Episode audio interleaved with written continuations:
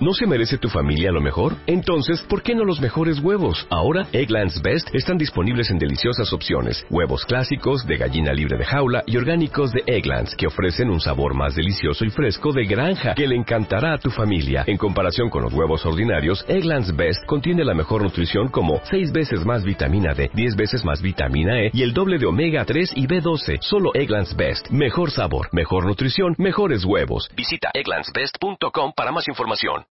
Este mes, en Revista MOA, cumplimos dos años y lo celebramos en papel. ¿Cuál es el papel de tu vida? ¿Cómo encontrarlo y dominarlo? Papel mata pantallitas y tu cerebro lo sabe. ¿Por qué nos encanta leer en papel?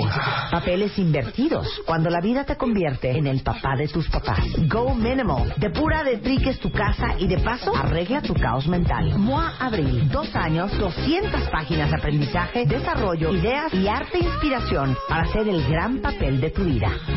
Una revista de Marta de Baile. 7, 6, 5, 4, 3, 2, 1, 0. Estamos de regreso. Temporada 11 con Marta de Baile. Continuamos. Mire, justamente porque está Mónica Flores, que es directora general para Manpower Group Latinoamérica, es la responsable de la operación de Manpower en 18 países, es reconocida como una de las mujeres más poderosas en el mundo de los negocios en México. Mira, podría ser parte de esta campaña. Ahorita eh, la marca Cadillac acaba de lanzar una campaña celebrando grandes historias de grandes personas, hombres y mujeres, que han sido guiados por su pasión sin importar lo complicado del camino, que se han atrevido a volverse grandes y están ahorita eh, celebrando mucho a Marisa Nava Beltrán, que es una extraordinaria coreógrafa mexicana reconocida a nivel mundial. Y desde chiquita ella descubrió toda la pasión que ella tenía por la danza y se atrevió a dejar de lado una carrera de abogacía que era parte de la tradición familiar por lanzarse a hacer lo que más le gustaba, que baile. Y esa energía y esa pasión por bailar en el escenario, por coreografar, este, coreografiar, coreografar, Coreo. por montar coreografías impresionantes. Le dices es coreo, parte de la, por base- mandar de la pasión. coreografías. Cállate. Coreografía. Ya. Coreo. Coreografías.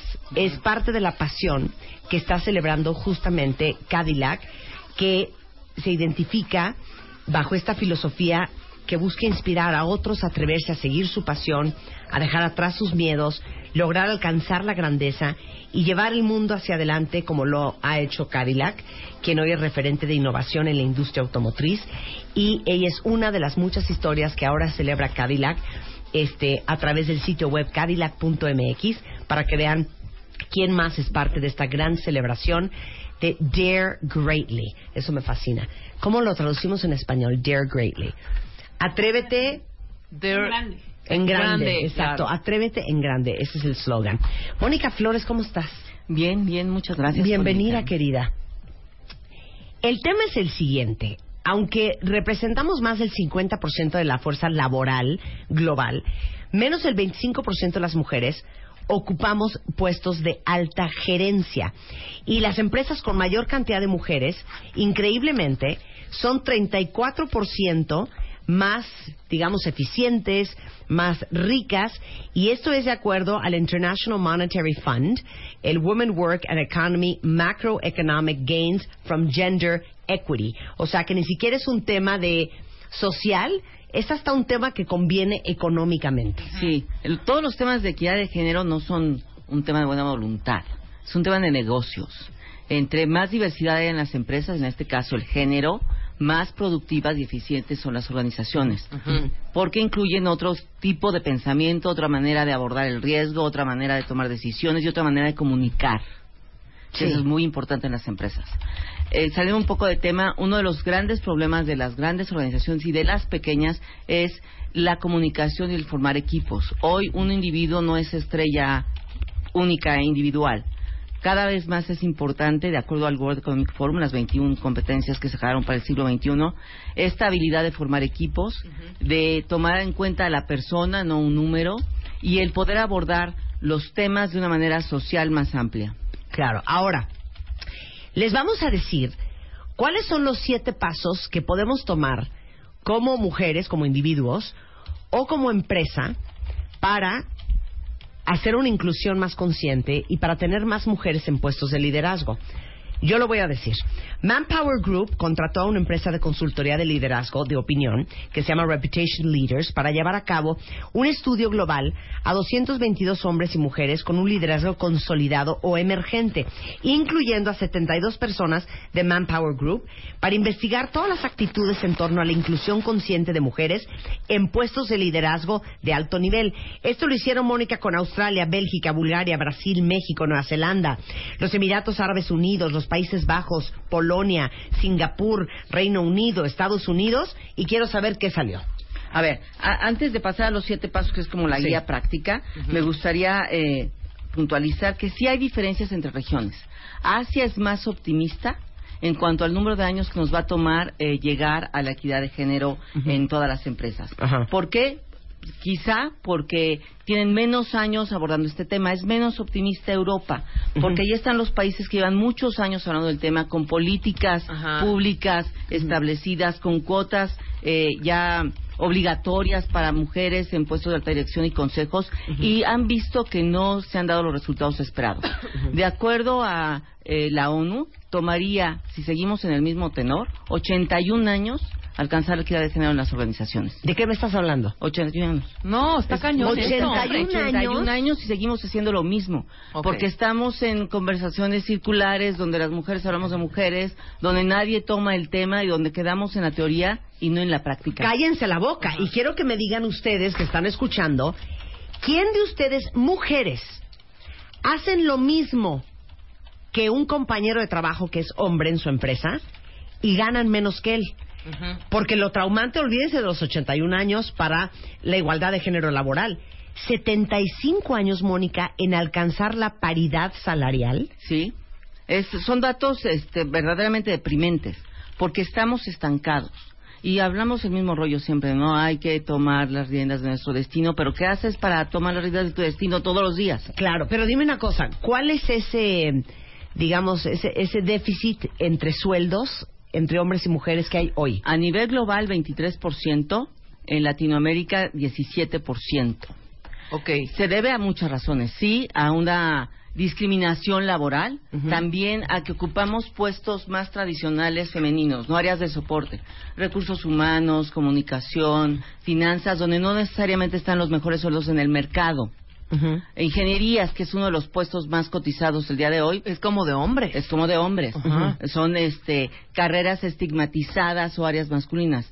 Y también porque muy pocas mujeres están en las áreas de negocio y áreas operativas que son las que más probabilidad tienen de ascender a puestos Claro, directivos. claro. Y estamos atrás. Pero oigan, qué ardor esto. Hay una encuesta también que se hizo a nivel mundial en países de la OCDE y dice aquí lo siguiente. Las mujeres, ya lo dijo Mónica, ganan 23% menos haciendo lo mismo que un hombre. Pero esto es lo que está de jalarte los pelos. Terminamos la universidad las mujeres con mejores calificaciones que los hombres. Sí. Y tenemos muchos más años de hoy actualmente de posgrado. O sea, el 52% de las mujeres en maestría y doctorado son mujeres. Ok, pero ahí viene lo triste. Para cuando cumplimos las mujeres 30 años, ya estamos ganando 10% menos que los hombres. que los hombres. Claro. Sí. También se debe, hay otra estadística que a mí me, me traumatiza, que cuando entra una mujer y un hombre a la fuerza laboral, ganan lo mismo. A los dos años, el 57% de los hombres ya, ya negoció el sueldo, contra 7% de las mujeres. O sea, el, el hombre, el varón Sí, no ya fue y negó, claro, ya pero dijo, oye, necesito más. necesito un y las Ajá. mujeres más, Y las no, mujeres espérate. no, Pues claro. ¿cómo somos, Marta? No, porque me da pena, claro, porque no es el momento. Yo porque- tengo un ejemplo mío, mío, mío de mí, y ahí les va. Alejandro González Iñárritu y yo estudiamos la misma carrera en la misma universidad. Alejandro González Iñárritu se salió de la universidad al tercero, cuarto, quinto semestre por ahí. No terminó. Yo salí con honores, mención honorífica, titulada. Alejandro González Iñárritu tiene un Oscar. Yo no. ¿Sabes? O sea, las portu- oportunidades que tuvo eh, Alejandro González Iñárritu dentro de esto porque saliendo de la universidad hizo otras cosas, fue director de Canal 5, y yo tenía un jefe, desafortunadamente, que cuando su jefe le dijo, vamos a darle la producción ejecutiva para que se encargue de estos proyectos esta niña, mi jefe le dijo que no. ¿Porque eras mujer? No sé por qué, pero no pude tener ese ascenso ya, ahí, ¿no? Ya finalmente me salí y ya pasaron otras cosas. Pero eso pasa muy, mucho. Hay muchas mujeres que el, tu propio jefe no permite que crezcas. Claro. No te da ese chance. Sí, ah, esa es la siguiente pregunta. ¿De quién, Mónica, es la responsabilidad de que se dé la equidad de género? Mira, la, la respuesta romántica es de todos, ¿no? Eh, creo que La neta. la, la neta es que el 50% es de las mujeres y el 50% es de los CEOs. Porque mientras el CEO no compre el boleto de la equidad de género no va a pasar. Y se queda en un programa de recursos humanos, en una bonita red de mujeres, en un festejo en marzo, ¿no? sí, sí, claro. Este, y ahí quedó. No hay ejemplos de hombres que públicamente promuevan el talento femenino. No hay muchos, digamos. Eh, no hay métricos que, que certifiquen eh, por meter más mujeres obtuve más rendimiento en inversión o más utilidades. No hay cuotas. Claro. No hay un, un eh, tema que asocies el número de mujeres integradas con la compensación variable de los jefes. Debería Claro. de ser así. Claro. Claro. Y las mujeres, dijiste, 50 los CEOs y, y, y 50 las mujeres. Ajá. CEOs o, o líderes Sí, sí, masculinos, sí, ¿no? claro. No solo el CEO. Y las mujeres, porque pasa esto, ¿no? No tomamos las oportunidades, porque no nos sentamos a negociar el sueldo, porque no levantamos la mano para tomar ese proyecto importantísimo, porque tenemos un, un- una mentalidad de que tenemos el ascenso por los resultados obtenidos, cuando los hombres obtienen el ascenso por su potencial, porque no demostramos lo que queremos. Demostramos Pero es que- mucha talacha. Claro, pero, pero le- te digo algo, yo me iría un poco más profundo, queridas. Yo siento que también es porque no no la creemos. Y Ah, como claro. no te la crees, no pides un aumento de sueldo. Y como no te la crees, no te avientas a poner tu empresa. Y como no te la crees, no llegas a esa sala de juntas. Este, necesariamente, si, si, si, si necesitas llegar con la espada desenvainada, pues con la espada desenvainada. Hay un libro, que de hecho hicimos un artículo en Moa Mónica, que se llama Los 101 errores que cometen las mujeres en las oficinas. Y es un libro bien interesante porque son muchas cosas que inconscientemente hacemos sin darnos cuenta. Sí. Y uno de ellos que me llamó mucho la atención decía, sonreímos demasiado. Y el sonreír demasiado, ¿no? Porque queremos caer bien, porque no cree que queremos que, como somos unas ejecutivas muy picudas, que digan, perdón por las palabras, que somos unas perras y unas cabronas. Sí, son Porque no quiere ser tachada en eso. todos estos estereotipos que en algún momento Claro. absorbemos de la sociedad y tenemos que ser bonitas y no hacer ruido. Claro. Y estar calladitas en vez de hacer ruido con los Claro, tacones, como y yo también digo. un gran porcentaje de mujeres que no quieren también pagar ese precio.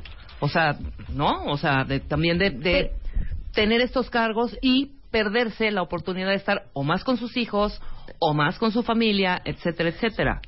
Pero son cargas sociales que venimos arrastrando, ¿no? Culturales. Porque el que trabajes no quiere decir que seas una mala madre o una mala Sí, esposa no, no, o una mala hija. Lo que pasa es que la sociedad también está acostumbrada a repetir los modelos familiares que no nos atrevemos muchas veces a romper. Estoy de acuerdo en que no todas queremos ser ejecutivas, no todas queremos ser directoras, Sí. pero lo, lo que sí es cierto es que no todas las mujeres tenemos el valor de perseguir nuestros sueños, el que sea. Yo estoy de acuerdo contigo. de Yo- acuerdo. Yo les he platicado mucho esto y cuando hablo de, de- de la historia de cómo creé la empresa, siempre cuento esta parte. Dicen, ay no, pues es que seguramente para ti a lo mejor fue más fácil porque tú ya salías en la tele y eras famosa. Y les digo una cosa, combatir el estigma que tenemos en México de la gente que sale en la tele y sobre todo si eres mujer, porque seguramente estás en la tele porque eres guapa, porque tienes buena chicha y buena nalga, porque te acostaste con alguien, ¿no? Claro. O, o- o- o por alguna otra virtud este, poco apreciada en la sociedad. Entonces, cuando yo tuve que salir a buscar fondeo para la compañía, que esto fue en el 2000, o sea, hace 16 años, cuentavientes, se, entrar a una sala de juntas con puros inversionistas, todos ellos hombres, todos ellos mucho mayores que yo, automáticamente lo que yo vibraba que ellos pensaban es, uno, esta chava yo le he visto y sale en la tele. Entonces ahí ya vamos mal. Dos, fea, fea no está. Entonces ahí ya vamos mal también, porque entonces la gente bonita tiende a no ser gente particularmente inteligente, Inteligente, ni preparada, ¿no? Y cuando a mí me preguntan cómo le hiciste, yo les digo a todas las mujeres que el día que tengan la paz y la tranquilidad de saber, que es lo que yo sabía intuitivamente en ese momento, que yo iba a tener que hacer doble esfuerzo en todo sentido para probar que yo era igual de competitiva que cualquier emprendedor hombre haciendo lo que yo estaba haciendo, ese día lo viví con absoluta tranquilidad saber que yo iba a tener que hacer ese esfuerzo adicional. Y ese es un esfuerzo adicional que hice siempre y que muchas veces todavía tengo que hacer. Y no pasa nada. Pero que hay que pagar un precio, hay que pagarlo. Lo que pasa es que no todo el mundo está dispuesto a pagarlo. Ni Claro. todo el mundo se avienta a hacerlo. Pero, pero el primer paso, además de saber que hay que pagar y hay que esforzarse, hay que trabajar y hay que organizarse, es quitarte el miedo claro. a hacerlo. Claro. Eh, eh, de hecho, en la guía práctica, que es con lo que, que, que el tema de hoy es, lo primero que debemos hacer es cambiar. Cambiar y creértela. Pero Claro. creértela no en el sentido romántico de que yo puedo negociar la paz mundial. Es creer que tengo las capacidades para hacer lo que me proponga. ¿Que va a ser fácil? Pues no. Tendrás que eh, manejar estrés. Y el, y el segundo punto es quitarnos las culpas porque creemos que al no estar todo el tiempo con los hijos somos malas madres, que al no tener la casa perfectamente limpia somos malas amas de casa y vivimos con la culpa por todos lados. Trabajemos o no, el 55% de las mujeres que se quedan en su casa y que tienen educación se sienten culpables por no hacer uso de su educación y no ganar dinero. Claro. Y el 45% de las mujeres que trabajamos somos culpables por no estar en la casa. Claro. Entonces, ese, Sí, ese sí, sí. rollo como muy loco de sentir culpas todos los tie- todo el tiempo y miedos son la primera barrera mental que hay que romper. Claro. Eh, y ese es el primer punto, ¿no? Cambiar tú primero. Si no lo crees tú, pues nadie lo va a creer, y menos tu jefe, y menos una sociedad machista. En este estudio, lo que se ve es que la principal barrera que tenemos las mujeres para ascender en los puestos directivos es que la cultura de negocios es básicamente masculina y no hemos sabido cómo darle la vuelta a ese tema. Creo que uno de los secretos es subir a los hombres en el, en el problema, ¿no? Porque no es un problema de mujeres, es un problema del mundo. Hay 50% de talento femenino que está desaprovechado y que ayudarían a las empresas a ser más exitosas. Es un tema, insisto, de negocios. Ujú. Ok. Ese es el uno. Ese es el uno. Cambia tú primero, si no lo crees tú, pues no. Entonces, las empresas también, como persona, cambiar tú primero. Y la segunda es también creer como organización que el talento femenino es muy importante. El segundo, haz tuyo el compromiso. Las mujeres a veces creemos que es responsabilidad de alguien más abrirnos el campo, ¿no? A- cerrar la brecha. claro. Que, no, Que pues hay alguien me dé chance, que alguien me mentoree, que jefe alguien me sea mi ayude, mecenas, que mi jefe me ayude. No, pues hay que tomar uno las riendas. No se delega ni para arriba ni para abajo, ¿eh? ni al de junto. Que el programa de la empresa, que este, que me pongan las condiciones para ser mujer en la organización, pues no, hay que trabajarle y hay que adaptarse y hacer que la empresa se adapte al Claro. talento femenino, tomar Claro. las riendas de esto. Y como organización también. El CEO no lo puede delegar a recursos humanos porque no pasa de ser un programa muy lindo, este donde compartimos mejores prácticas todos los años, especialmente en marzo, y no sucede nada. Por supuesto. Tres. Tres. Tercer punto. Le cambia la pregunta, ¿no? ¿Y por qué no? Cuando te ofrecen un proyecto importante eh, o cuando tú sientes este miedo a, a tomar las responsabilidades, ¿y por qué no? Porque eres tonta, porque no puedes, porque la vida no eh, no es al 100% óptima para lo que necesitas, es cambiar la pregunta. Y también las organizaciones. ¿Por qué no pongo mujeres en las áreas de negocios? Claro. ¿Por qué no pongo mujeres a negociar un tema importante? ¿Por qué no? Cuando no puedes contestar esa pregunta es que la respuesta es inválida. ¿Por qué no integramos hombres a los círculos de mujeres? ¿Por qué no, en lugar de que solo pongamos a la mujer exitosa, que es la amargada, la fea, la... este, Cabrona, la- perra. ajá, la solitaria, ¿por qué no promovemos este role model femenino mucho más humano y normal? No necesitas ser superwoman para tener lo que tú quieres en, en la organización. Entonces, la tercera es ¿por qué no? Y eh, muchas veces cuando decimos hay que poner a esta mujer en el puesto, dices ella no tiene la experiencia. Bueno, ¿qué hay que hacer para, Para que, que lo la tenga? tenga, claro. ¿Y qué tengo que hacer yo como mujer para tenerlo, para eh, poder eh, sol- este, validar que tengo el perfil adecuado? La cuarta, rotéate de personas que valoren a las personas. Como individuo, si tu jefe es machista, Si sabes que por ahí no va, que él no se va a convencer de que puedes lograr el objetivo del proyecto que te interesa o el puesto nuevo que quieres obtener, es o buscas otro sponsor. Sí, totalmente. Claro. Él no va a cambiar. Claro, él no va a cambiar. Claro. Sí, por claro. supuesto. Busca Bríncate. otro- bríncatelo. Adiós. Pero no, él no va a cambiar ya porque creció en 1920 con otras Sí. ideas, otra cultura y no lo va a hacer. Sí. O en este mismo siglo, ¿eh? O en- Sí. O sea. sí. Este, tienes que cambiar tú, buscar otro sponsor, buscar otras vías. Y si no, pues cámbiate de empresa. Lo que no se vale es vivir lamentándote porque el jefe te puso el pie. Claro. Eso es uno de los errores creo que hemos cometido históricamente. Y también las organizaciones que quieren cambiar y su equipo de liderazgo es totalmente tradicionalista, tampoco lo va a poder hacer.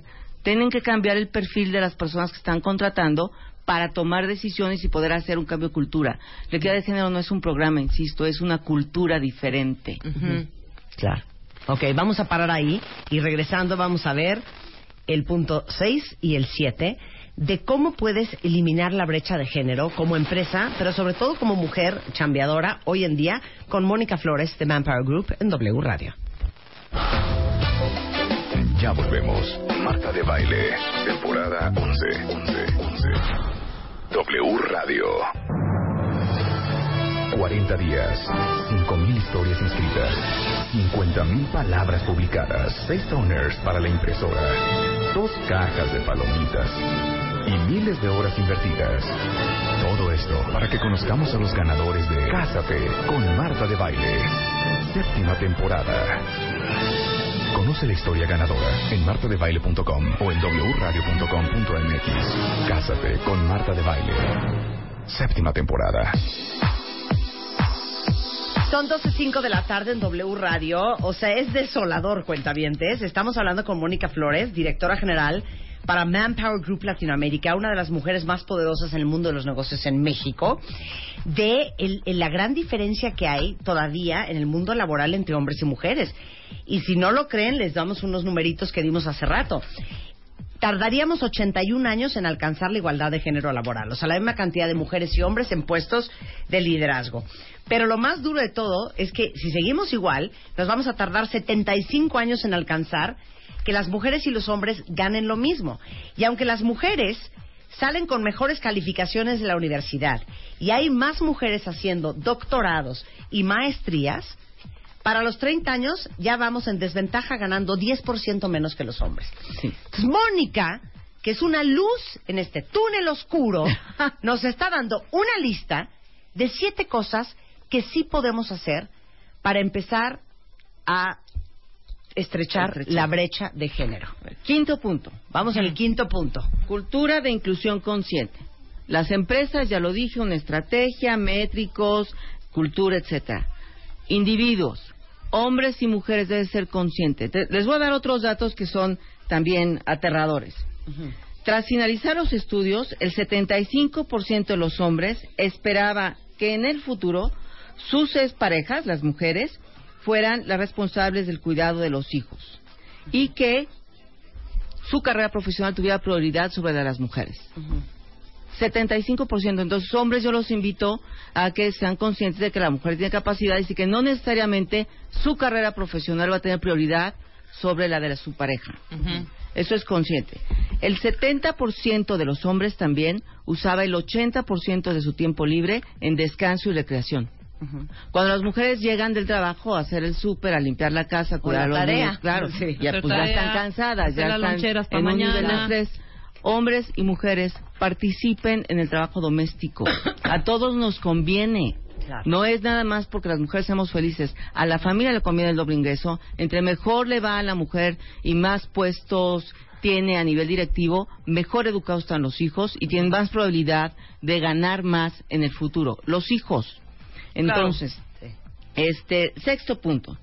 Sé explícito mujeres dónde y cuándo. En la organización ya pusimos objetivos y las mujeres también sean explícitas con sus parejas de qué es lo que quieren en la vida. ¿Qué va a pasar cuando ellas ganen más? ¿Se van a echar para atrás o van a esperar que el hombre les iguale el salario? ¿Qué va a pasar cuando ellas tengan que irse de viaje? ¿Van a pedir permiso? ¿O se van a aventar el rollo de decir, me tengo que ir de viaje porque es mi chamba, papacito, te quedas con los, los niños, niños, tres días?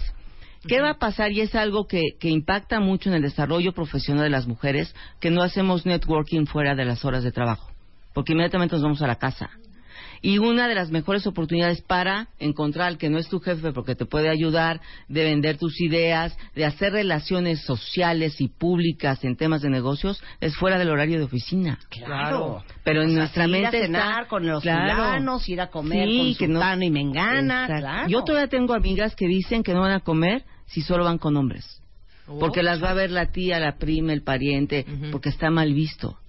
Y que vayas a, a un cóctel, a un lanzamiento de producto, a un desayuno, una comida, no quiere decir que estés ligando al otro fulano, que está del claro. lado de la y mesa. así como los hombres, oye, vienen unos gringos de Nueva York, hay que a tengo que- entretener, me los claro. voy a llevar a cenar y a Garibaldi. Claro. Claro, así, digo, no vas a llegar alcoholizada ni a las 6 de la mañana, pero esas oportunidades de publicitar tu marca personal las perdemos por esta cultura básicamente masculina que tenemos.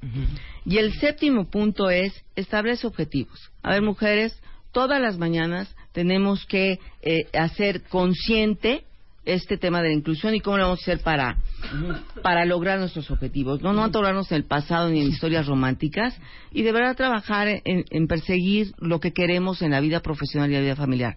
Hombres, también conscientemente, ese día que van a hacer, ayuden a su mujer en el cuidado de los hijos, vayan al súper, Claro. este, no hagan panchos Aquí- y aquí ella te se mandan que una tarde. quejita. A ver. Dice Mónica, mi esposa gana mucho más que yo y yo no tengo problema. El problema es que mi dinero es suyo y el suyo es suyo también. Es claro. bueno, en fin. un tema de negociación Sí. ahí. Eh, eh, otro tema que, que tiene que ver con esto es ser responsable. Ser responsable quiere decir asumir el costo y tomar la oportunidad.